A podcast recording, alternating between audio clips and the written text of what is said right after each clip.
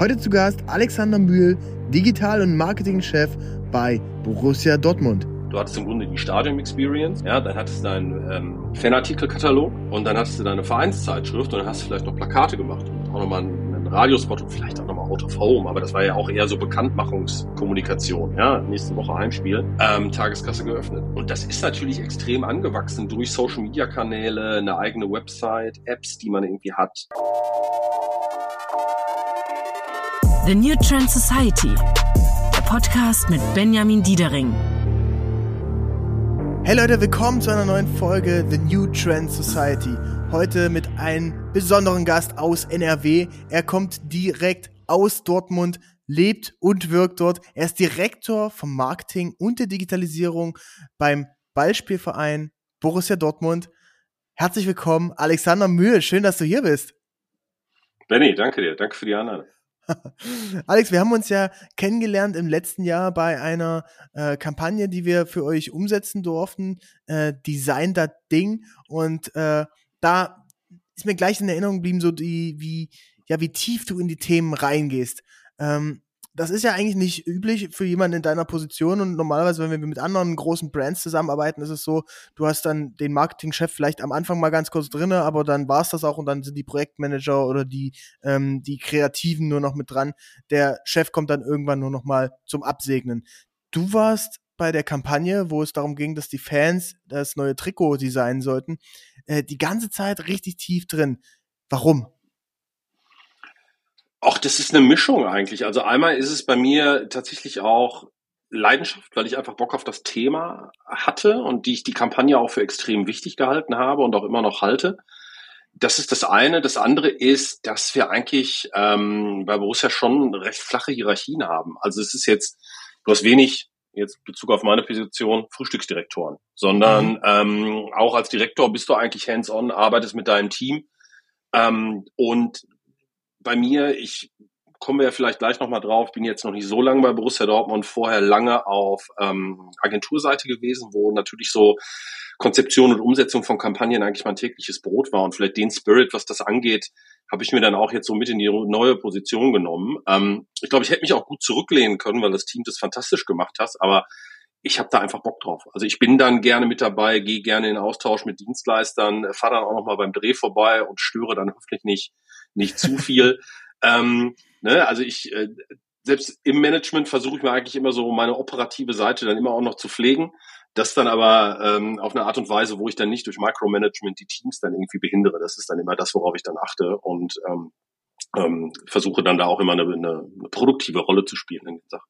Ja, ähm, äh, lass uns gleich mal bei der Kampagne bleiben. Ich fand das äh, ein, ein, ein super easy und super sehr, sehr, sehr entspanntes Zusammenarbeiten mit euch.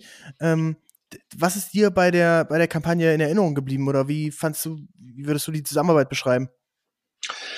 Ich fand die Zusammenarbeit auch super und äh, vielleicht lag es ja auch an euch, dass es so, so smooth dann irgendwie lief. Ähm, aber ähm, nein, was ich, was ich, was ich cool fand, war, dass das eigentlich ein ganz gutes Beispiel für ein, für ein von kollabori äh, kollaboratives Arbeiten war, wo man halt Kunde und Agentur wirklich Hand in Hand gearbeitet haben. Also wir hatten ja und das ist auch bei Borussia Dortmund schon immer wichtig.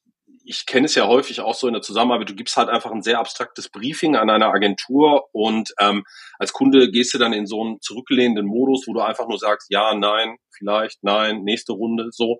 Und das hat ja auch gar nicht funktioniert aufgrund des Timings. Wir hatten ja schon ein, ich sag mal, ein sportliches Timing, passend ja. für einen Sportverein, ähm, dann irgendwie dahinter.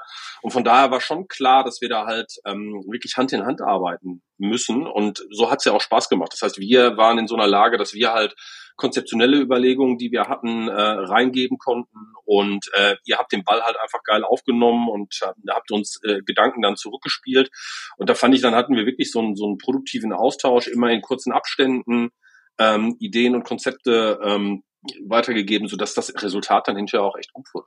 Ja, Fand, fand ich auch. Also ich, ich fand es auch sehr, sehr cool, dass man wirklich diese, dieses Kollaboration, das ist das, was ich äh, sehr, sehr schätze und was man manchmal aus anderen Gründen nicht hat, weil es nicht geht, weil es nicht gewollt ist. Aber hier fand ich, hat es, glaube ich, wirklich die, das Pushen von beiden Seiten zur besten Idee hin, ähm, ohne Denkverbote, ohne irgendwie Sachen, ah, das könnte man nicht machen, das dürfen wir nicht machen. Das fand ich, fand ich wirklich sehr besonders. Und ich glaube, wir hatten ja auch eine, ursprünglich mal noch eine andere Idee gehabt, die wir dann äh, doch nochmal komplett umgeworfen haben, äh, weil wir gemerkt haben, hey, wir fühlen uns nicht alle so damit wohl und dann ist es äh, letztendlich die gewonnen, die jetzt auch, äh, denke ich, ganz erfolgreich lief. Kannst du uns mal einen Zwischenstand geben? Die äh, Fans durften ja ähm, ihr, oder vielleicht um, um das Bigger Picture zu malen, ähm, das Trikot ist ja so das Heiligste, äh, was äh, die Fans mit haben und wo es eben auch jeder eine Meinung zu hat, ne? Egal, ob das jetzt ähm, Absolut. Ähm, egal, ob es jetzt ein klassisches Trikot ist oder eins, was ein bisschen mehr Action hat, was ein bisschen mehr modern ist oder dann muss ein Sponsor irgendwie auch immer mit untergebracht werden. Ähm, das ist gar nicht so einfach, das allen gerecht zu machen. Und deswegen habt ihr gesagt, hey, lasst uns mal die Fans zu Wort kommen und wirklich nicht nur äh, so platonisch, die dürfen jetzt ein bisschen mitentscheiden, sondern es wird wirklich ein Fanentwurf genommen. Wie viel Einsendung gab's denn und ähm, wann geht das, wird das Trikot dann released? Also, äh, was du sagst, ist richtig. Ähm, das, das Trikot ist das, wo wirklich jeder eine Meinung zu hat und wo du aber auch nie einen Konsens hinkriegen das ist äh, einprogrammiert quasi. Also übers Trikot hast du immer eine Meinung, du hast immer eine Diskussion rund ums Trikot. Und ja, wir haben tatsächlich jetzt diesen dann doch mutigen Schritt gemacht, zu sagen, wir legen das komplett äh, in die Hände der Fans haben ähm, natürlich einen, einen Auswahlmechanismus gefunden. Also wir hatten ja noch eine Jury aus 09 Legenden, also auch ein Marco Reus, ein Leonardo Dede, echte, echte Namen im BVB-Universum, Spielerin aus unserer Frauenmannschaft, die Chefin vom Borusseum, vom Vereinsmuseum. Also haben dann echt eine, eine Gruppe von neun Leuten dann gewählt, die dann hinterher im Grunde sag ich mal, die Shortlist äh, erstellt haben. Aber im ersten Schritt war die Einsendung tatsächlich komplett frei und offen. Und ich glaube, wir hatten ähm, ich glaube, 17.000 Einsendungen. Also es war echt massiv, ähm, was dabei rumkam. Ähm, und das musst du dir wirklich so vorstellen, dass wir dann äh, Kolleginnen und Kollegen hatten, die wirklich jedes einzelne Trikot durchgegangen sind und auf der Auswahl dann ähm, das runtergebrochen haben auf, auf eine Shortlist. Ähm, und aus dieser Shortlist hat dann in so einem eintägigen Workshop dann die Jury tatsächlich die, die, die finalen 09 Designs, die Zahl begegnet ihr relativ häufig bei uns, äh, ausgewählt. Ähm, die dann halt wirklich nochmal zu einem freien Voting gestellt wurden, ähm, wo wir dann auch, glaube ich, nochmal insgesamt über 143.000 abgegebene abgegebene Stimmen hatten, obwohl wir eine Registrierung vorgeschaltet hatten. Also du, jeder konnte teilnehmen so und äh, wir haben auch extrem viele internationale Einsendungen bekommen, großartige Einsendungen von Kindern, das ist ganz toll. Auch da werden wir noch was Besonderes mitmachen. Aber wir haben schon bewusst gesagt, wenn du abstimmen willst, musst du dich halt äh, mit dem BVB-Login, wir haben einen Single Sign-On, musst du dich registriert haben und abstimmen, einfach auch um Manipulation und Mehrfachstimmabgaben ja. dann zu vermeiden. Und auch da ähm, hatten wir halt echt äh, massive Teilnahme, also wirklich ein großartiger Erfolg. Und ähm, das ähm, wird uns jetzt auch noch begleiten über die nächsten Monate, weil es war ja im Grunde das Trikot für die übernächste Saison. Weil äh, das haben ja die wenigsten auf dem Schirm. So ein Trikot-Prozess äh, beginnt eigentlich 24 Monate vor Launch weil da so viel dranhängt von der ganzen Designfarbe, die Abstimmung mit allen Stakeholdern, ähm, erste Produktionstemplates, dann die Planung der Produktion, die tatsächliche Produktion dann in den, in den Märkten bis hin zur Kampagnenerstellung und Auslieferung. Ähm, das heißt, aber ich sag mal, da haben wir eine Menge Material gekriegt. Das war wirklich fantastisch, da diesen ganzen Input ähm, zu kriegen. Und ähm, ich sag mal, Inspiration haben wir jetzt fürs nächste Jahrzehnt, glaube ich. das auf jeden Fall, ja. Du, wenn es nach mir gegangen wäre, ähm, hätte ich äh, noch mal ein Trikot von 1997 auf äh, erleben lassen. Das, äh, das Neongelbe, äh, vielleicht dann nicht mit äh, Continental als äh, Continentale als Sponsor, sondern auch eins und eins. Aber so das Neongelb, das ist das, wo, wo ich äh, immer Do Borussia Dortmund mit verbinden werde. Ähm, äh, lass uns doch mal ein bisschen in die Zeit zurückgeben ähm, und äh, denn dein Werdegang ist ja eigentlich auch das ziemlich Spannendes, ähm, denn du kommst ursprünglich aus der Agenturwelt. Ähm, was, äh, wie, wie ging das da los und äh, was hast du denn da so gelernt?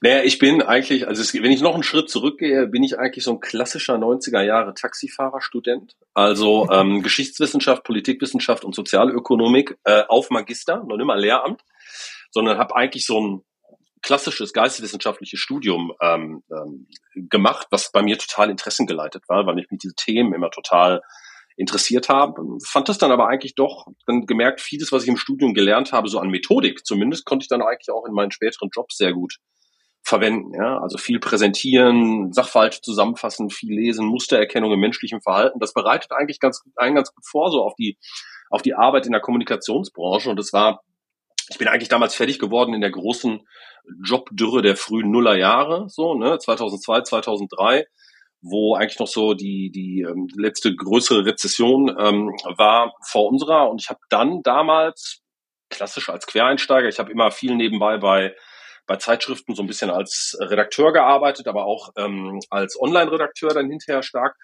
und habe dann seinerzeit in Hamburg bei Deep Blue Networks ähm, ne, ne, einen Einstieg als Online-Konzeptioner nannte man das damals. Äh, heute Neudeutsch ist es UX-Designer, also quasi so die Schnittstelle zwischen Beratung, Development und, und der Kreation, ne? also Online-Konzepte, Landingpage, Wireframes, ähm, also eigentlich viel Plattform- und Kampagnengeschäft ähm, erstmal so theoretisch durchdacht, um dann so eine konzeptionelle Grundlage zu schaffen für die äh, weiteren Schritte in der Kreation. Und das ähm, ist mir ganz gut gelungen. Ich habe damals viel für große Marken gearbeitet, äh, also eine BurgerKing.de mal gelauncht, ähm, äh, MTV.de war mal ein paar Jahre von mir, mein Konzept, was damals live war. Ähm, Unilever aber auch viel gemacht, also auch eine Vielzahl von unterschiedlichen Branchen. Und ich bin dann 2012 zurück nach NRW, auch aus privaten Gründen, näher dran an der Familie sein. Vielleicht auch wieder ein bisschen näher dran am Herzensverein, weil BVB-Fan bin ich dann qua Sozialisierung schon immer gewesen und habe dann in Hamburg halt die norddeutschen Auswärtsspiele mitgenommen und bin dann aber ne, 2012 dann zurück, habe dann lange Zeit in Düsseldorf bei Agenturen gearbeitet, bei der TBWA und bei der Havas, dann da als, als Geschäftsführer Digital und Chief Digital Officer. Ähm, war da dann aber stärker, wie das dann so ist, ne? du rutschst dann halt aus der kreativen und strategischen Rolle stärker in so eine Managementrolle. Ähm, habe dann aber auch da immer versucht, so ein bisschen auch äh, operativ tätig zu sein, also immer noch versucht, selber Konzepte ja. viel zu schreiben, immer viel gerne Neugeschäft gemacht und auch mit großen Marken dann zusammengearbeitet. Ja, und dann kam so vor anderthalb wie, wie Jahren hast du, mal. Wie hast du das geschafft, ja? äh, dass, äh, dass du da so schnell aufgestiegen bist? Ich meine, so Agenturen, da gehört ja auch eine Menge äh, Know-how dazu und das ist jetzt auch äh, nicht so, dass, dass, es, dass, dass da wenige Leute gibt, die irgendwie in höhere Positionen kommen wollen. Warst du so gut oder äh, konntest du so gut mit den, mit den Ach, Kollegen? Das ist immer so also wie gut oder nicht gut ich war, das müssen vielleicht Ex-Kollegen von mir beantworten. Was ich aber gemerkt habe, was geholfen hat, war, dass ich mich relativ früh halt ähm, diese Faszination für das Medium Internet einfach für mich entdeckt habe und eigentlich klar gesagt habe, ich will Online-Sachen machen. Und das war dann halt zu einer Zeit in den frühen Nullerjahren, Mitte der Nullerjahre, wo dann vielfach eigentlich Marketing und Markenarbeit immer noch sehr stark aus der klassischen Kommunikation gedacht wurde. Also der 30 Sekünder ähm, als der im, der im Werbeblock läuft vor der Tagesschau, so als der heilige Gral der Kommunikation. Ähm, es wurde immer noch viel im Print und so etwas gedacht und ähm, ich habe das immer respektiert, weil ich glaube auch TV bis heute, glaube ich, in bestimmten Zielgruppen und bestimmten Konstellationen einfach auch immer noch ein total wichtiges Medium ist. Aber ich habe relativ früh gesagt, da gibt es eine Menge Leute, die das gut können, aber ich brenne für dieses Medium hier und ähm, habe mich dann echt sehr früh darauf spezialisiert und ähm, war auch immer, glaube ich, das hat dann auch geholfen, in der Lage, das zusammenzudenken. Weißt du, weil mhm. viele Onliner haben dann damals auch so eine Haltung kultiviert, ach, ihr alten Totholzmedien, ihr seid doch eh alle irrelevant und das habe ich eigentlich nie so gesehen und habe immer gesagt, nee, du musst halt Kommunikation wirklich zusammendenken über alle Kanäle. Und das hat mich dann immer sehr anschlussfähig gemacht. Also ich war immer einer von den Onlinern, mit denen der klassische CD immer ganz gerne zusammengearbeitet hat, weil ich respektiert habe, das ist eine geile Idee, aber guck mal, hier ist ein Weg, wie wir diese Idee in diesem Medium dann aktivieren können. Okay. Und ich glaube, das wurde dann schon immer gewertschätzt. Und ähm, dann glaube ich, hatte ich aber auch einfach ein Talent ähm, dafür, Teams zu bauen und zu führen, zu motivieren und dann auf so einem Weg dann irgendwie mitzunehmen. Also ich habe eigentlich auch immer auf Agenturseite immer unfassbar viel Change Management gemacht, weil du hast natürlich in, in klassisch geprägten Agenturen, ich glaube, das trägt sich bis heute immer noch so durch, hm, hattest du immer so ein bisschen das Problem, wie kriegst du diese beiden Welten, so den klassischen Kreativen, der eigentlich komplett aus der Idee kommt, zusammengebracht mit den Leuten, die online machen und die eigentlich viel stärker vom User her denken. Ja, ähm, weil ein klassischer Kreativer würde immer dran denken, guck mal, ich habe hier eine geile Idee, wie kann ich die bestmöglich inszenieren? Und ich habe das immer dahingehend gechallenged, dass ich gesagt habe, hey, geile Idee, aber wen interessiert die? und wie müssen wir die Idee aufbereiten und was für ein Tweak müssen wir ihr geben und für welche Kanäle müssen wir sie aufbereiten und wie müssen wir sie vielleicht noch ein bisschen rundfallen, so dass sie den Leuten auffällt und die Leute auch sagen, oh ja, da habe ich Bock drauf. So und ähm, da habe ich mir wunderbare Battles geliefert mit meinen äh, CD-Partnern und zuletzt dann Chief Creative Officers. Aber das war immer so eine so eine produktive Reibung da halt ähm, den, den, den, den, diesen Sweet Spot zu finden zwischen geilstmögliche Idee und größtmögliche Relevant für Konsumentinnen und Konsumenten. Hast du rückwirkend so ein Lieblingsprojekt, äh, an dem du gearbeitet hast oder eine Kampagne, wo du sagst, Mensch, das war das Ding, das hat alles geändert? Nee, habe ich eigentlich nicht. Also, weil ich mir hat wirklich echt alles Spaß gemacht. Vielleicht ist das auch wieder so ein Punkt, warum es ganz gut gelaufen ist mhm. bei mir, weil ich halt auch irgendwie mich auch für die banalen kleinen Briefings irgendwie begeistern konnte. Was ich aber geliebt habe, war, und das hat auch ein bisschen biografische Gründe, ich habe fünf Jahre lang ein Creative Lead gemacht im Digitalen für Volvo Car Germany. Mhm. Und ich liebe einfach die Marke Volvo. Das sind tolle Produkte, tolle Autos. Ich habe ähm, früher mal ein Jahr in Stockholm studiert und habe eine große Affinität zu Skandinavien und der Kultur da oben. Und ähm, Volvo war halt so eine Marke, die ähm, von der Marke her großartige Bildwelten mitbrachte, die eine geile Geschichte zu erzählen haben. Allein diese Sicherheitsstory, das ganze Thema ja. skandinavisches Design. Und da hat es einfach total Spaß drauf gemacht, ähm, rumzudenken. Also das war wirklich, ähm, das war eigentlich einer der Kunden, den ich, den ich wirklich am meisten geschätzt habe. Gibt es da einen, einen, Werbespot, eine Kampagne direkt, wo du sagst, die kann man sich jetzt nochmal angucken? Ähm, das war damals irgendwie cool? Ich überlege. Ich finde schon die XC90-Kampagne, die ist gut gealtert. Die ist, glaube ich, 2000, wann haben wir die gelauncht? War das 2015 müsste das gewesen sein. Und der XC90 war damals so, dass die, ähm, der, der Flagship-SUV von, von Volvo, mit denen sie als erstes damals diese neue Designsprache ähm, gelauncht haben, die, ähm, die sich ähm, dem Engelert, dem, dem früheren Audi-Designer reingeholt haben. Und da haben sie schon ein dickes Brett gelauncht. Das war auch eine massive Online-Aktivierung und das hat sehr viel Spaß gemacht. Okay, cool. Werde ich mir mal anschauen. Also Leute, wenn ihr, wenn euch das interessiert, äh, schaut mal äh, bei YouTube, da findet man eigentlich alle alten Werbungen so noch und da hatte bei der einen oder anderen der Alex auch seine Finger mit dem Spiel. okay, und äh, dann ging es weiter und du hast einen Schritt gewagt, der ähm, dann, dann gar nicht so ganz logisch direkt war, sondern äh, aus der Agenturwelt, die du dann ja äh, mehrere Jahrzehnten treu geblieben bist, bist du gewechselt zur Brand und äh, zu einer der stärksten deutschen Brands überhaupt, äh, nämlich zum, zum BVB. Äh, wie kann das?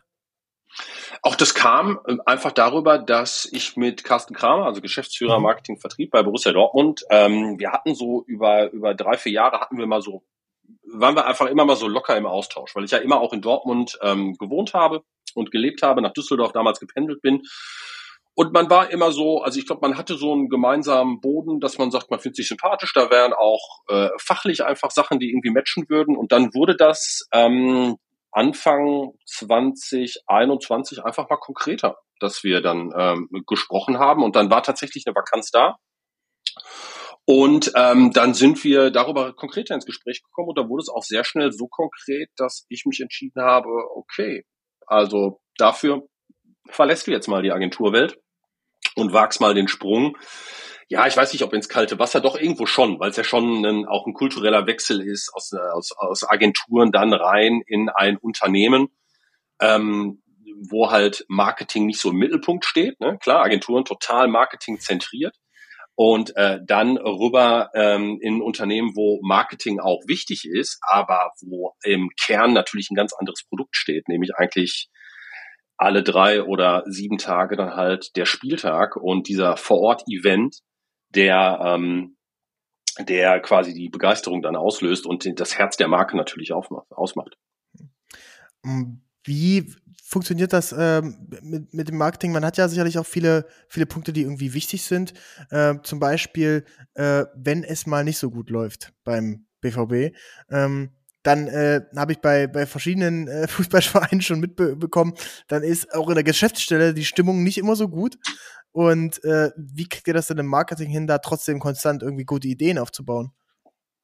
Naja, also also zu einen, das, äh, das, was du gerade sagst, kann ich bestätigen. Also an einem, ähm, an so einem äh, Montag nach einer ähm, Heimniederlage, nehmen wir jetzt mal Leverkusen, was besonders frustrierend war, da merkst du schon, da hast du echt den Geschäftsstellenblues. Also da hat jeder einen Hals.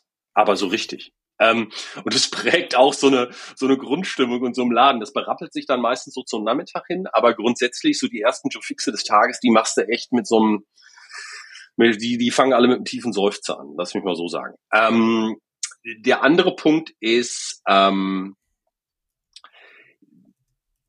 du musst natürlich so ein bisschen die mittelfristige und langfristige Betrachtung von der kurzfristigen äh, denken. Also ich glaube, nur wenn man jetzt mal, äh, wenn man jetzt mal eine, eine, eine kurze sportliche Durststrecke hat, dann hält einen das ja nicht davon ab, auch weiterhin Konzepte und Ideen und Aktivierungen weiter zu verfolgen. Was du vielleicht kurzfristig schon mal machst, ist, dass du bei Aktivierungen dann wirklich fragst, wie intensiv spielen wir das schon? Also ich gebe dir jetzt ein konkretes Beispiel, das hatte jetzt nichts mit der sportlichen Performance äh, zu tun, aber wir haben schon das Voting des Fan-Trikots, das haben wir schon behutsamer aktiviert. Ähm, einfach durch den Kriegsausbruch in der Ukraine und die russische Invasion. Weil wir gesagt haben, da haben wir jetzt ähm, eine, eine, eine, eine ähm, kommunikative Stimmung in der Gesellschaft und auf den Kanälen, wo wir jetzt nicht einfach sagen können, hey, alles super, lass uns unser Trikot voten, sondern sind dann ein bisschen informativer äh, rangegangen und haben da jetzt ähm, nicht allzu stark ins Horn geblasen. Also was dann schon mal kommt, ist, dass du halt in der Abstimmung mit der Kommunikation sehr genau suchst, so, wo sind denn so die Lücken, wo wir jetzt auch mit einer Marketing- oder einer vertrieblichen Aktion ähm, ähm, einen Punkt machen und die Leute jetzt gerade auch in sozialen Netzwerken sagen, ey, jetzt kommt ihr mir hier mit so einer Marketingaktion, ich will mich jetzt aber über das Heimspiel aufregen. Das hast du ja auch. Ne? Also das ist schon ähm, dass dann solche kommunikativen Stimmungen rund um so einen Verein immer sehr stark natürlich von der sportlichen Performance dann irgendwie abhängen.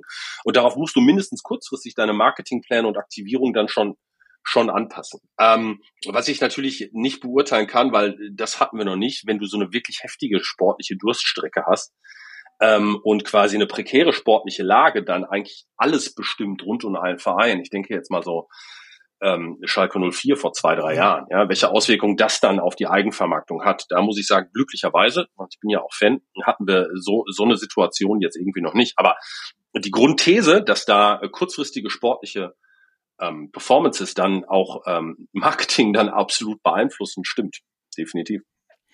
Guckst du dir andere Sportarten an, gerade so US-Sport, wie das aktiviert wird, wie da Marketing passiert? Das ist ja äh, teilweise schon, schon sehr genial, aber eben auch sehr, mh, mm, ich meine, man muss wollten, wenn man jetzt mal als Beispiel so eine, so eine Halbzeitshow beim Super Bowl nimmt und sich das äh, beim DFB-Pokal vorstellt.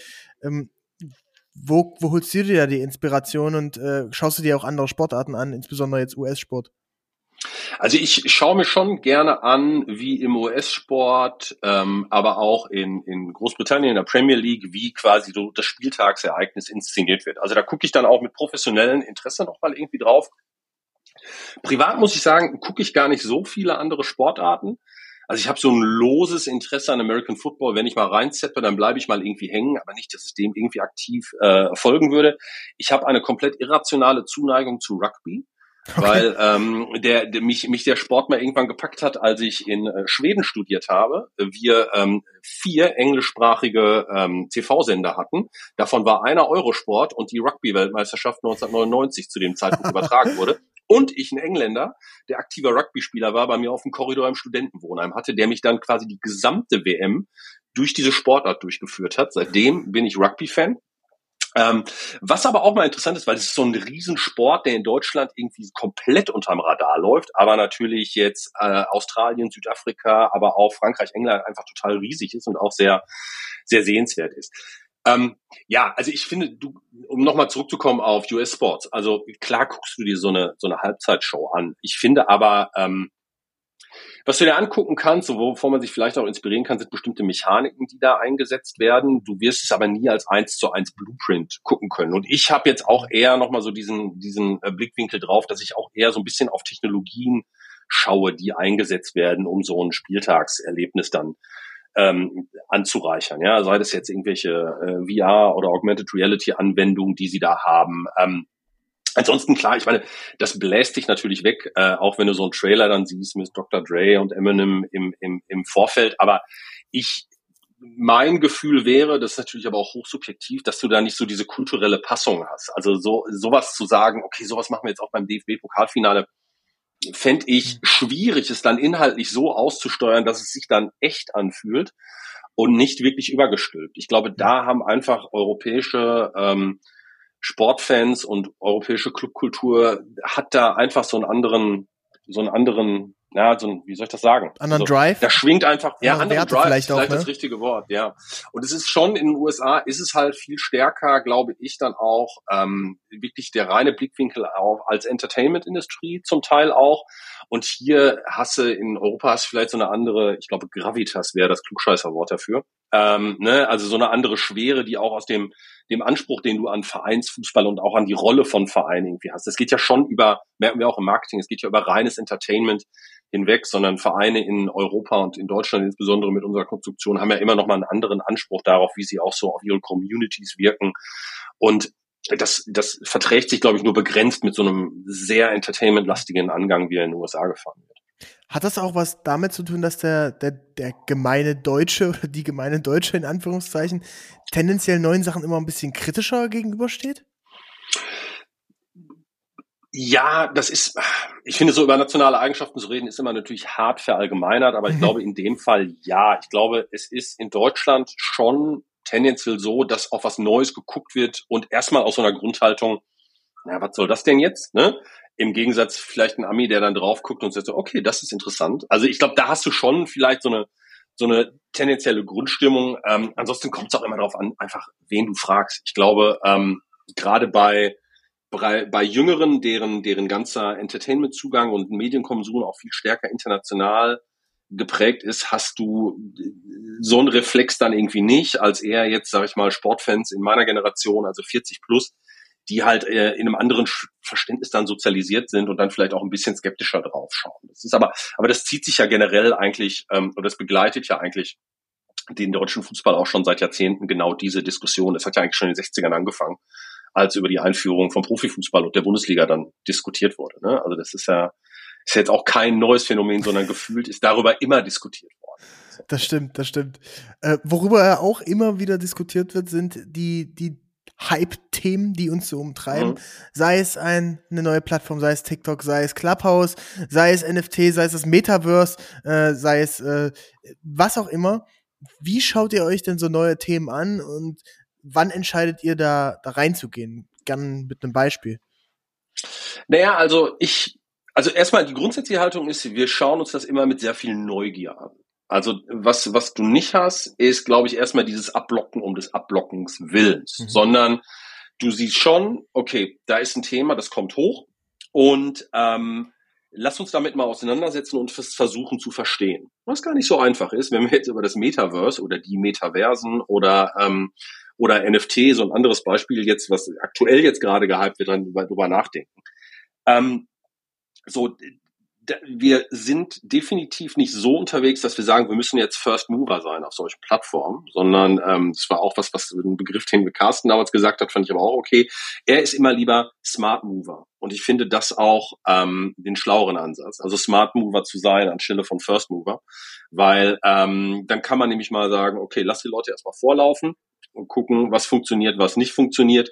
Und dann gehen wir den richtigen Schritt. Ähm, ich glaube, dass das extrem wichtig ist, diese Haltung zu kultivieren ähm, und gleichzeitig aber so offen und neugierig zu bleiben, dass einem die großen Chancen dann da eigentlich nicht entgehen. Ähm, das, das Thema hat mich eigentlich auch schon vor meiner Zeit bei Borussia Dortmund begleitet, weil ähm, ich sag mal, seit den frühen Nullerjahren hast du ja ein Hype-Thema nach dem anderen, was dir ums Ohr gehauen wird. Und ich habe so, mittlerweile bin ich ja lang genug dabei, um auch so geile Déjà-vus zu kriegen. Ja? Also zum Beispiel, wenn Sie jetzt alle über das Metaverse reden, muss ich immer sofort an Second Life denken, was ja 2007 schon mal so ein Avatar-basiertes Online-Universum war, wo die Deutsche Post reingegangen ist, sogar Borussia Dortmund. Ja, Norbert Dickel hatte dann da eine Halbzeitshow, die glaube ich genau einmal stattgefunden hat. Es ist halt so dieses Paradebeispiel dafür, nur weil alle sagen, das ist es jetzt, ähm, musst du ähm, musst du nicht zwingend von Anfang an dabei sein. Für mich ist immer und da bin ich halt äh, UX-Designer im ähm, äh, vom Werdegang her und das wird immer der Winkel drauf sein, ist ist das für unsere Zielgruppen interessant und relevant. Und wenn wir sehen, bei solchen technologischen Innovationsthemen, ja, das ist für eine hinreichend große Menge unserer Fanschaft interessant, was auch eine Herausforderung ist, weil wir sind echt ein großer Verein und haben eine total heterogene äh, Anhängerschaft, ja, vom College-Studenten in den USA bis zum E-Sportler in äh, in Shanghai bis hin zum 25-jährigen Ultra, der eine Südtribünen-Dauerkarte hat. Aber wenn wir halt merken, okay, da ist was dran, dann gehen wir eigentlich auch relativ interess äh, konsequent drauf. Ähm, also das Beispiel, was ich da irgendwie bringen könnte, wäre, ähm, naja, zum Beispiel, wie wir mit Kanälen wie TikTok oder oder ähm, oder auch Twitch gerade mhm. angegangen sind. Also Borussia Dortmund hat sich zum Beispiel sehr lange schwer damit getan, zu sagen, okay, wir gehen in das Thema E-Football oder E-Sports rein. Ja, ähm, einfach weil man erstmal abwarten wollte, gibt es überhaupt einen Weg, das für einen Fußballverein zu machen, so dass es nicht aufgesetzt wirkt und wie so ein MeToo-Ding. So, ja. Ähm, und da haben wir lange mit gezögert und haben dann tatsächlich gesagt, nee, das macht jetzt Sinn, lass uns das machen. Das war auch wichtig. Ähm, die Corona-Pandemie hat da auch eine Rolle mitgespielt, weil wir gemerkt haben, unser größter Touchpoint bricht weg. Das Stadion, wo wir jedes zweite Wochenende 82.000 Menschen erreichen wir brauchen jetzt einfach neue Touchpoints. Wir brauchen insbesondere neue Touchpoints für jüngere Fans, weil du hast ja auch schon gesehen, ne, den demografischen Shift in den Plattformen, wo wir groß und etabliert sind. Facebook beispielsweise, relativ geringes Wachstum, immer noch auf hohem Niveau, aber ne, wir legen halt auf Instagram, Twitch und äh, TikTok ganz andere, sehen wir ganz andere Wachstumsraten und haben dann gesagt, nee, lass uns reingehen auf Twitch, haben es dann aber auch richtig gemacht ähm, und auch auf einen sehr eigenen Markt. Also haben gesagt, wir spielen es nicht kompetitiv, sondern wir machen es eigentlich als ähm, als Gaming- und Entertainment-Plattform. Ja? Das heißt, wir haben viel, klar, wir haben E-Footballer unter Vertrag, wir spielen aber zum Beispiel nicht die Virtual Bundesliga. Unsere Spieler nehmen an Einzelturnieren teil. Wir haben auch einen, äh, einen äh, FIFA-Coach. Äh, wir machen viel Watch-Partys. Wir machen viel kulturell relevanten Content, ja, äh, um einfach auch ähm, eine gewisse Breite reinzukriegen und haben dann aber auch bewusst gesagt, nee, wir nehmen aber auch echten Fußball-Content rein. Wir übertragen Spiele von unserer Frauenmannschaft, wir haben äh, Jugendmannschaften gezeigt, wir haben die U23 gezeigt, als wir es durften und ähm, haben auch so ein herrliches Match. Also es ist eine, äh, eine Mitarbeiterin bei mir aus dem Team, eine CRM-Fachfrau, die bei dem BVB Frauen spielt und privat aber auch noch äh, eine Gamerin ist. Und die jetzt dann auch öfters mal, also die ist quasi wie gemalt, so, ne, aus, aus Marketing-Sicht, sage ich jetzt mal so. Und die jetzt quasi auch auf solchen Kanälen dann irgendwie aktiv ist. Und ich glaube, mittlerweile sind wir der viertgrößte Twitch-Kanal Europas. Ähm, der Angang wow. funktioniert extrem gut. Wie viel, wie viel Follower habt ihr da? Oh, boah, die genaue Zahl habe ich jetzt nicht mehr. Nee, habe ich jetzt gerade nicht parat, aber wir sind, oh, ne, in der Hagen bin ich fest. Müsste ich dir raussuchen. Aber ich glaube, wir sind auf Rang 4. 85.000 85 Follower. Wahnsinn. Ja, guck mal, ich hatte jetzt aus der Hüfte hätte ich 70 gesagt, aber dann sind noch wieder ein paar dazugekommen. Ne? Und ich glaube, aktuell Rang 4, AC Milan ist kurz hinter uns. Und vorne hast du halt Paris Saint-Germain, die es aber nochmal ganz anders spielen, die zum Beispiel sagen, wir spielen exklusive Freundschaftsspiele in der Saisonvorbereitung, die wir nur auf Twitch zeigen, die dir dann aber auch nur als Paid Subscriber kriegst. Und die ne, eine Neuverpflichtung setzen die dann auch mal zwei Stunden in Twitch Livestream und also ich sag mal, solche Kaliber holen wir gar nicht raus, um, um Fans zu generieren, sondern wir haben es halt echt, ähm, wir versuchen da einfach so eine, so eine, so eine, einen, einen Raum zu schaffen für, für die, Fan, die von unseren Fans, die halt ähm, sagen, Gaming ist Teil unseres Lebens und da haben wir Bock drauf. Und wir hatten jetzt so geile Szenen. Wir hatten letztens hier das äh, U19 ähm, Champion, äh, UEFA Youth League Halbfinale, mhm. wo wir äh, 22.000 ähm, Zuschauerinnen und Zuschauer ins Stadion gekriegt haben für, für ein Jugendspiel. Und wir hatten einen Twitch-Livestream aus unserer TV-Loge. Und als, wir hatten natürlich auch eine Menge Kids im Stadion, ne, weil wir viel an Schulen und Freikarten und wir haben einfach gesagt, kommt vorbei, wir feiern eine große Party. Und äh, als die Kids mitbekommen haben, dass unsere E-Footballer in der TV-Loge sind, brauchten wir hinterher den Ordnungsdienst, um das hinterher irgendwie wieder freizuräumen, weil die sind so steil gegangen darauf, dass sie dann in Erne und äh, andere da gesehen haben. Also es war, äh, das sind dann auch so die Momente. Ich, ich habe mein Leben lang gezockt, also aber seit zehn, also Atari VCS 2600, so alt okay. bin ich. Äh, also wirklich 8-Bit Deluxe. Ähm, ich bin nie in dieses ganze Streaming- und Online-Thema reingegangen, sondern ich bin bis heute ein fanatischer FIFA-Manager-Modus-Spieler. Aber dann auch für mich nochmal mitzukriegen, was für eine Kraft so ein Thema wie E-Football dann auch bei Teilen unserer Fans dann irgendwie entfaltet, das war für mich auch echt nochmal noch mal Augen öffnen. Ne? Und das andere Thema war halt TikTok. Also auch eine Plattform, wo wir dann jetzt auch ähm, draufgehen und sehen, ähm, auch früher als andere Vereine draufgehen und merken, das ist schon eine Herausforderung in der Art und Weise, wie du den Content produzierst, auch wie du Content aufbereitest. Weil wir kommen ja eigentlich so vom Videocontent her eigentlich eher aus der Sportberichterstattung. TikTok ist aber viel lifestyleiger, meme-getriebener, äh, stärker den, den einzelnen Moment äh, inszenierender. Und da merken wir schon, ist bei uns in der Content-Produktion auch eine stetige Herausforderung, gelingt uns aber auch ganz gut. Also haben wir einen stark wachsenden Kanal da. Ja, lass uns doch mal bei, bei dem Twitch bleiben. Ich, ich finde das Beispiel von PSG, was du genannt hast, ja extrem spannend, weil durch die eigenen Kanäle haben ja die Vereine mittlerweile Möglichkeiten, ganz anders Dinge zu kommunizieren. Ne? Früher brauchtest du irgendwie ein großes äh, aktuelles Sportstudio oder Sportschau, äh, Sky, you name it, ähm, um einen, in, eine Neuverpflichtung in, in die, die Welt zu tragen. Und mittlerweile kannst du eben das selbst komplett inszenieren. Ähm, welche, welche Chancen hat man dadurch, aber was entstehen da vielleicht auch für Risiken? Naja, die Chancen sind natürlich, dass du einfach mehr dass du dich als Verein im Grunde nochmal ganz anders jetzt unter Vermarktungsaspekten auch inszenieren kannst. Ich glaube, das ist das Größte, weil vorher hattest du natürlich, ich sage ja ganz platt, du hattest im Grunde die Stadium Experience, ja, dann hattest du deinen ähm, äh, Fanartikelkatalog und dann hattest du deine Vereinszeitschrift und dann hast du vielleicht noch Plakate gemacht und auch nochmal einen Radiospot und vielleicht auch nochmal Out of Home, aber das war ja auch eher so Bekanntmachungskommunikation, ja, nächste Woche Heimspiel, ähm, Tageskasse geöffnet. Ähm, und das ist natürlich extrem angewachsen durch Social Media Kanäle, eine eigene Website, Apps, die man irgendwie hat. Das heißt, ähm, ich glaube, das verpflichtet zu zweierlei. Einerseits zu einer großen Sorgfalt, und das war bei uns tatsächlich auch der Start. Also bei uns ist im Grunde auch die Bespielung dieser Kanäle immer noch mal stark aus dem sportjournalistischen Anspruch heraus. Und dann aber natürlich auch ganz gezielt die Möglichkeit, das, was man ist und was man sein will als Verein und auch das, was man macht als Verein jenseits des Spielfelds, gerade so in CSR-Aktivitäten, ja, Erinnerungsarbeit, was wir sehr viel machen, Gleichstellung, ähm, Nachhaltigkeitsthemen, da hast du natürlich einfach äh, Kanäle, wo du das nochmal in einer ganz anderen Breite darstellen kannst und auch jetzt, ne, jetzt aus Marketiersicht einfach deine Marke nochmal ganz anders inszenieren kannst. Das ist immer ein schmaler Ritt, weil die Leute folgen dir auch deswegen in diesen Kanälen, weil sie einfach, weil sie sich für Sport interessieren. Ja? Also man darf es dann auch nicht überdrehen und jetzt solche Kanäle dann nur aus einer Marketinglogik spielen, sondern das ist eigentlich so, dass das, das, das, das kleinteilige Austarieren im Tagesgeschäft, die richtige Mischung zu finden zwischen ähm, welche Themen platziere ich jetzt da, wo werde ich mal vielleicht ein bisschen kommerzieller und gehe auch etwas stärker auf Eigenvermarktung und wo will ich einfach nur Eindrücke aus dem Training zeigen oder mal behind the scenes ähm, ermöglichen. Der andere Aspekt ist, dass uns das natürlich auch ganz stark in der Arbeit mit unseren Partnern und Sponsoren hilft.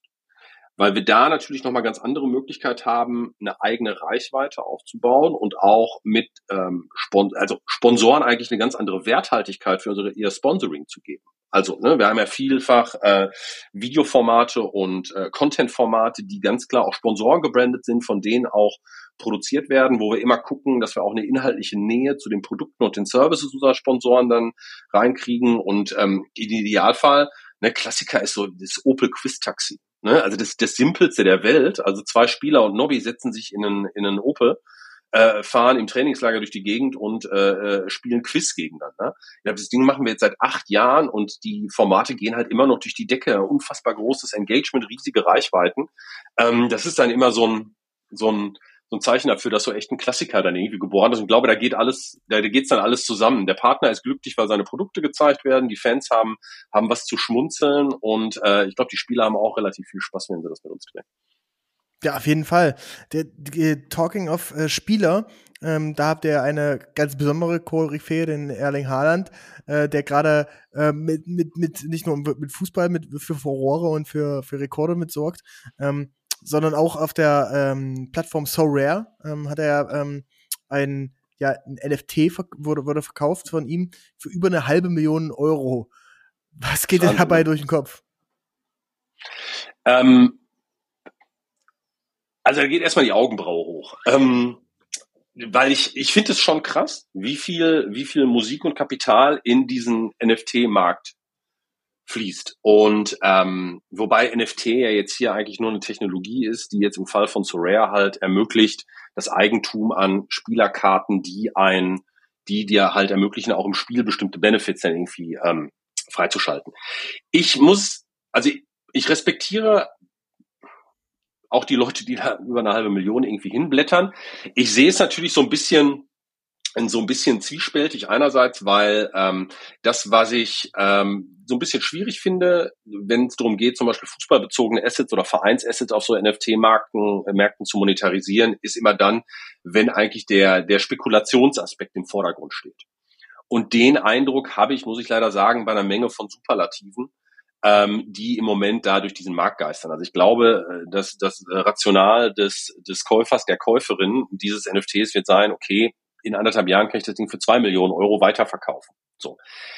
Das kann man irgendwie machen. Ähm, aus der Vereinssicht denke ich mir so, naja, will ich mich als Verein so verhalten, dass ich mit meinen Vereinsinsignien und, ähm, und Assets dann halt genau so ein Verhalten noch besonders incentivieren will. Das ist sowas, was wir im Moment auch intern extrem ähm, diskutieren. Ähm, deswegen, das ist kein Plädoyer gegen NFTs, weil ich glaube, NFT, die Technologie, ist halt eine Lösung für ein reales Problem, was es gibt, nämlich Eigentumsrechte, eindeutige Eigentumsrechte an virtuellen Gütern. Und ich glaube, weite Teile unserer Wirtschaft werden sich halt virtualisieren, was, was, was Güterproduktion irgendwie angeht. Und da muss ich jetzt noch nicht mal der große Metaverse äh, Fanatiker sein, sondern reicht mir einfach ähm, ein Blick auf das, was wir heute schon sehen, In-Game-Items, Sachen, die gehandelt werden oder beste Beispiel bei uns ist immer, äh, wenn du bei uns ein äh, Ticket to Print kaufst, kriegst du ein PDF per E-Mail zugeschickt, bitte ausdrucken und mit zum Stadion bringen. Wenn ich äh, die die E-Mail an dich weiterleite und du an dein Teams, gibt es genau dieses Ticket 20 Mal. Welches ist jetzt das Richtige? Ja, also das heißt, ich glaube, NFTs sind eine Lösung für ein Problem, was es tatsächlich gibt. Ähm, ich finde halt, ähm, zu oft fehlt mir halt der Use Case dabei. Also die Technologie kann ja nur eine Lösung für ein Problem sein. Und wo ist das Problem? Also bei Sorare verstehe ich das sogar, weil das ist halt ein, ein Football Fantasy Manager, wo ich mit Hilfe des Eigentumsrechts an dieser Karte mir eine bessere Spiel ähm, Experience erkaufen kann. Und wenn dann ein, ein, ein Fan sagt, ja, ich will aber gerne diese Haaland-Karte haben, weil ich damit in meiner Peer Group irgendwie hervorstiche und mein, mein Spielstapel damit äh, super performt und dafür zahle ich dann XY Euro, bin ich nicht der, die Person, das irgendwie zu, ähm, zu verurteilen. Vielfach ist NFT ja für mich so ein Hype-Beispiel dafür, wo wirklich äh, die Leute einfach nur sagen, okay, hier NFTs und jetzt Monetarisierung, let's go. Oh, oh, ja, genau, und es ist halt nicht zu Ende gedacht, ja, im Sinne von, okay, der, der Fan kauft dann dieses NFT und dann, ne, und äh, darüber hinaus denken halt die wenigsten. Gibt aber auch Player im Markt, The Football Company ist auch so ein Beispiel, die jetzt zu Anfang äh, ist auch so ein Managerspiel, die haben halt so eine Avatar-Logik dahinter, haben auch, ähm, haben auch Rechte eingekauft bei der DFL, wo du halt zum Beispiel mit virtuellen Merchandise deinen eigenen Avatar ausstaffieren kannst. Und auch da kapiere ich die Logik total. Du hast halt eine Community, da gibt's Avatare. Macht es doch Sinn, im Grunde für diese Avatare Fankleidung zu verkaufen. Und die Technologie, mit der das Eigentum nachgewiesen wird, ist halt NFT. Also ja, da ähm, das leuchtet mir sofort irgendwie ein. Ähm, andere Sachen leuchten mir nicht so direkt ein. Aber auch da gilt, ähm, neugierig bleiben. Also, ähm, aber man muss auch da nicht der Erste sein. Okay. Lass uns mal bleiben bei, äh, bei, bei den Spielern.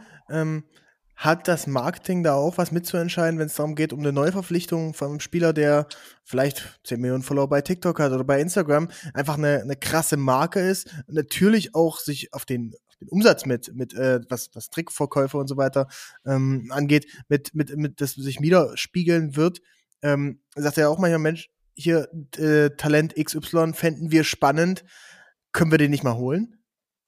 Nein. Also kann ich ganz klar verneinen, da ist tatsächlich sportliches Anforderungsprofil ähm, absolut der wichtige Punkt.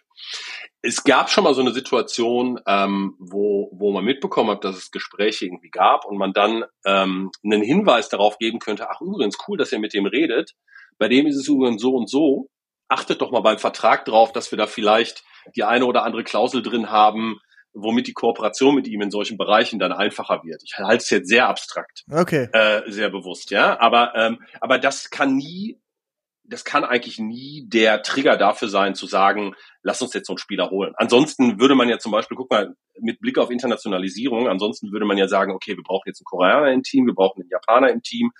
Äh, wir sind super stark in Vietnam. Ja, aus irgendeinem Grund gibt es eine BVB-Bubble in Hanoi. Und ähm, dann müsste man ja eigentlich, wenn man der Logik folgen würde, sagen würde, okay, wir müssen jetzt irgendwie den besten vietnamesischen Jugendspieler holen, nur damit er bei uns ist, damit wir mit dem Content machen können und da, was ist so, aber so funktioniert's nicht. Also man nimmt das mit und äh, im Marketing freut man sich, aber das ist nicht, sage ich jetzt mal, das leitet nicht das Scouting an, sondern da stehen natürlich sportliche Anforderungsprofile äh, im Vordergrund. Okay. Ähm, Alex, ich würde gerne mit dir noch ein bisschen über die Zukunft sprechen. Und zwar, äh, der Podcast heißt ja The New Trend Society. Ähm, also bewusst auch die Society, was Elitäres, deswegen bist du ja hier mit dabei. also, nein, was, äh, als, als was Besonderes, als ein erlesener, besonderer Kreis. Und äh, jeder Hörer, jede Hörerin ist da natürlich auch mit ähm, eingeschlossen. Ähm, welche Trends siehst du denn gerade, die irgendwie spannend sind? Ähm, äh, ist egal, ob die jetzt im Fußball sind oder allgemein im Marketing, wo du sagst, hey, das finde ich irgendwie interessant. Es muss gar kein Hype sein, aber Themen, die dich bewegen und was dich selbst packt. Also was mich wirklich bewegt, ist ähm, unverändert das ganze Thema Augmented Reality und Virtual Reality, wobei eher Augmented Reality als Virtual Reality. Kannst mal so du mal den, den Unterschied erklären? Naja, Virtual Reality ist im Grunde, ich setze eine vollflächige Brille auf und begebe mich mit meiner, äh, mit meinen Sinnen in eine komplett virtuelle Realität. Ja, ähm, das, was viele dann so das Metaverse vielleicht nennen, dann mhm. irgendwann mal in, die, in der Zukunft. So, ähm, da bin ich tatsächlich ein bisschen skeptisch. Habe mir auch irgendwann mal eine Oculus geholt und fand das auch immer ganz witzig, damit rumzuspielen. Aber wenn ich jetzt mal kritisch nachfrage, wie oft habe ich sie mir denn jetzt wirklich äh, aufgesetzt, um damit irgendwie zu interagieren?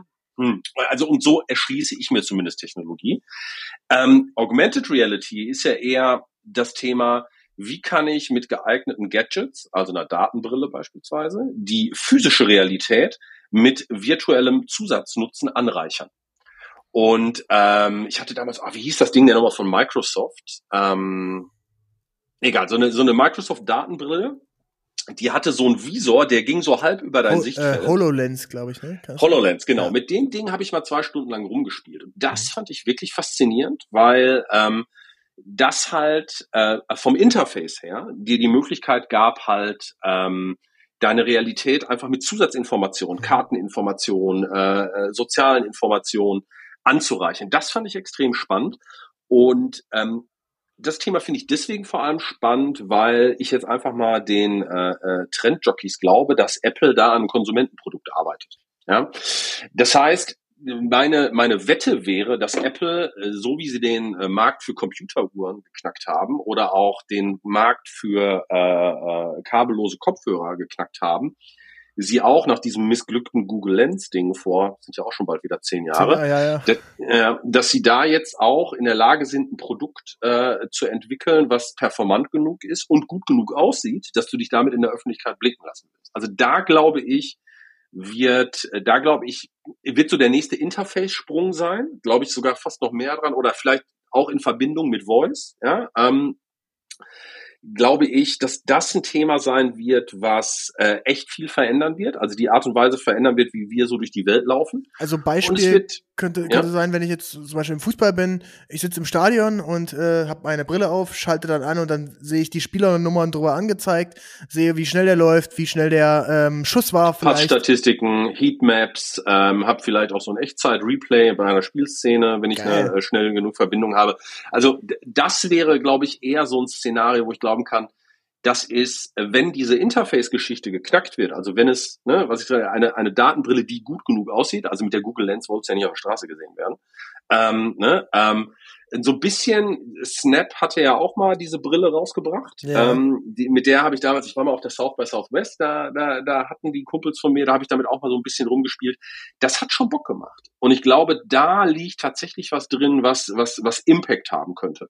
Weil wenn das Ding dann auch gut gestaltet ist und ähm, ähm, einfach zu bedienen ist. Und das sehe ich bei Apple dann halt gegeben. Also wenn sie es machen, dann werden sie es auf eine Art und Weise machen, dass es zumindest so Geeks wie uns beide fasziniert. Ähm, dann glaube ich, wird da viel, wird da noch wirklich was gehen. Auch weil es im professionellen Kontexten ja auch super interessant ist. Ne? Also ich habe dich ja auch beim Dreh äh, äh, beobachtet und ich glaube, ähm, auf bestimmten Parametern Lichtmesser oder ähnliches, also selbst äh, ne, was da alles eingeblendet werden könnte oder ein Preview-Bild, wenn du es mit einer Kamera koppelst. Also ich glaube, da gibt es so viele Szenarien, die möglich wären und wenn du das dann wieder mit dieser App Store-Logik dann äh, verbindest, äh, glaube ich, werden wir da auch ein Ökosystem von Anwendungen sehen und auch das Beispiel gerade im Stadion, im Sport, wäre auch sowas. Also das wäre tatsächlich so ein Trend, wo ich jetzt mindestens in der näheren Zukunft echt drauf achte. Und ich hoffe mal, innerhalb von zwei Jahren launcht Apple das Ding und dann gucken wir mal, was passiert. Okay, also ich stelle mir einen Wecker in zwei Jahren. Äh, reden wir dann wieder. Machen wir ähm, Follow-up. Ja. Du hast in, in, den zweiten und letzten Trend, den ich noch mit angeben wollte, ist, du hast das Thema Voice angesprochen. Warum findest du das so spannend? Naja, also Wobei ich finde es gar nicht so spannend. Ich glaube, das ist ein Problem. Also ich, ähm, also ich, ich, ich würde mich mal wirklich Interesse äh, interessieren, wie stark die Alexas, die ja doch mittlerweile in, in äh, deutschen Wohnzimmern äh, zuhauf schlummern, wie stark die wirklich genutzt werden. So, also ich glaube, Voice war auch so ein unfassbar gehyptes äh, Thema, aber ich weiß nicht, wie du es nutzt, aber jenseits von mal eine Erinnerung diktieren, mal einen Termin diktieren oder mal, wenn ich im Auto sitze, Siri zu sagen, ruf XY an, nutzt man es eigentlich kaum. Ja, also bei mir ist es so, äh, ich sag dann irgendwie, hey Siri, äh, bitte ruf irgendwo an und dann so, das habe ich leider nicht verstanden. also genau. immer dann, wenn du es brauchst und äh, bei mir ist es immer, wenn ich auf dem Fahrrad bin und irgendwie Leute anrufen will, äh, dann geht's nicht. Ähm, ich weiß, meine, meine Freundin, die nutzt es beim, beim Backen, beim Kochen, ähm, dann mit den Timern, ne, stelle einen Timer auf mhm. so und so viele Minuten und ja. so und so viele Minuten. Also rudimentär geht schon ganz gut, aber irgendwie fehlt noch so, wahrscheinlich muss auch Apple mal davon ein Produkt rausbringen. Naja, ich meine, Apple versucht versucht ja das Obwohl, mit Siri. Ja, ich könnte mir vorstellen, Siri, dass, dass, dass, dass die englischsprachige Siri da vielleicht noch mal ein bisschen besser ist. Aber hm. ähm, also ich finde, Voice ist so ein, so ein konstanter Underperformer. weißt du, was ich meine? Ja. Also auch da, da, wo sie dann geredet haben über Conversational Interfaces und was es dann nicht alles für schillernde Begrifflichkeiten gab, äh, da fällt die Realität dann doch auch relativ irgendwie flach. Wobei ich dann glaube, das Thema könnte halt in der Kombination mit einer Datenbrille dann wieder Tempo aufnehmen, weil du dann diese Kombination hast aus, ich habe halt links, Augmented Reality vor den Augen, genau, und das über Voice gesteuert. Das könnte das Ganze nochmal irgendwie nochmal interessant machen. Ja, spannend, ey. Alex, ich glaube, das war ein sehr, sehr spannender Ritt einmal durch die, die Marketingwelt des, des BVBs. Ähm, vielen, vielen Dank für das, für das tolle Gespräch. Ich habe ich hab, äh, sehr viel gelernt und äh, werde mir vor allem ähm, das im Kopf behalten mit den, mit den Google Glasses oder dem neuen Produkt, was dann da kommt. Ähm, und ich hoffe, wir sehen uns ganz bald irgendwann mal, mal wieder. Äh, vielleicht mal im Stadion. Und ähm, ja, vielen Dank für das Gespräch. Hast du noch was zum Schluss, was du unseren Hörerinnen und Hörern mitgeben möchtest? Eigentlich gar nicht, außer seht zu, dass ihr von Benny mal in den Podcast eingeladen werdet, weil er ist ein ganz hervorragender Gastgeber. Nein, ernsthaft. ähm, ich, ich, bin, ich bin nicht so der Mann für Kalenderweisheiten, ich freue mich aber total dabei gewesen zu sein. Äh, wobei einer hätte ich doch. Bleibt ja. neugierig. Und in dem Sinne, danke dir nochmal für die Einladung. Bis dann. Leute, bevor alles vorbei ist, ähm, würde ich euch bitten, empfehlt den Podcast weiter. Empfehlt ihn jetzt einem Freund, einer Freundin auf WhatsApp. Äh, gebt uns, wenn es euch gefällt, fünf Sterne auf Spotify oder bei Apple Podcast. Das hilft uns weiter, das gibt uns Motivation und dass ich die Top-Leute wie den lieben Alex hier in den Podcast reinholen kann, äh, dass sie auch motiviert sind. Äh, vielen, vielen Dank an dieser Stelle und bis bald. Ciao, ciao.